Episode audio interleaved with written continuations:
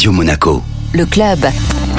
Chaque semaine, on retrouve Guillaume Rose, directeur général exécutif du Monaco Economic Board, pour présenter les acteurs de l'économie monégasque. Bonjour Guillaume. Bonjour Benjamin. Alors tout à l'heure, j'ai eu l'honneur et le plaisir d'interviewer la haut-commissaire aux affaires européennes, Madame Isabelle Costa, qui est restée avec moi, puisque dans la première partie de notre entretien, il était question des avantages du traité. À présent, on passe aux choses qui fâchent, en évoquant les potentiels inconvénients pour notre économie. Isabelle, quels seraient les potentiels inconvénients pour notre économie d'un traité mal négocié. Je pense qu'il faut rappeler que ce traité ou un autre, un jour, Monaco devra conclure un accord avec l'Union européenne. Donc aujourd'hui, on a un projet sur la table, c'est ce que la Commission nous propose, et notre objectif est de protéger l'avenir de Monaco. L'isolement n'est pas une solution. Politiquement, juridiquement, il faut trouver un moyen de parler à l'Europe et de parler au monde. Selon vous, qui aurait à perdre d'un tel accord? On parle depuis 8 ans, c'est une question qu'on a abordée à maintes reprises, et il est vrai que certaines professions ont exprimé leurs craintes face à l'ouverture à une concurrence. Alors comment éviter ce problème? Il faut mettre ce point à l'échelle du pays, de son son économie, de son avenir, pense de, de son positionnement politique global. L'objectif général de l'accord est de créer les conditions de sa modernisation et surtout de permettre de continuer de se développer au cœur de l'Europe. Monaco, c'est pas Dubaï, on n'est pas un pays euh, complètement étranger au continent européen. On est un pays européen géographiquement, politiquement, historiquement. Donc il faut qu'on trouve un accord avec elle. Il y a quand même d'éventuels inconvénients. Là où tous les secteurs sont concernés, par exemple, devrait-on changer de système de sécurité sociale et perdre les bénéfices qu'ont actuellement les salariés à travailler à Monaco Aujourd'hui, on a deux conventions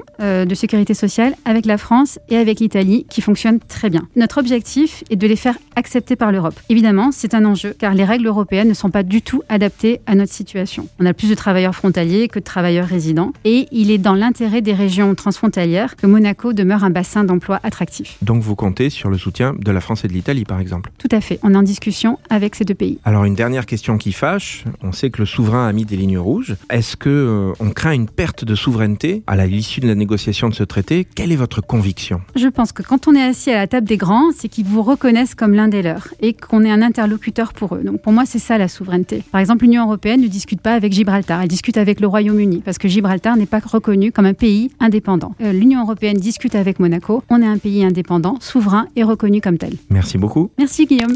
Le club Radio Monaco, avec le Monaco Economic Board, accélérateur de votre développement en principauté comme à l'international.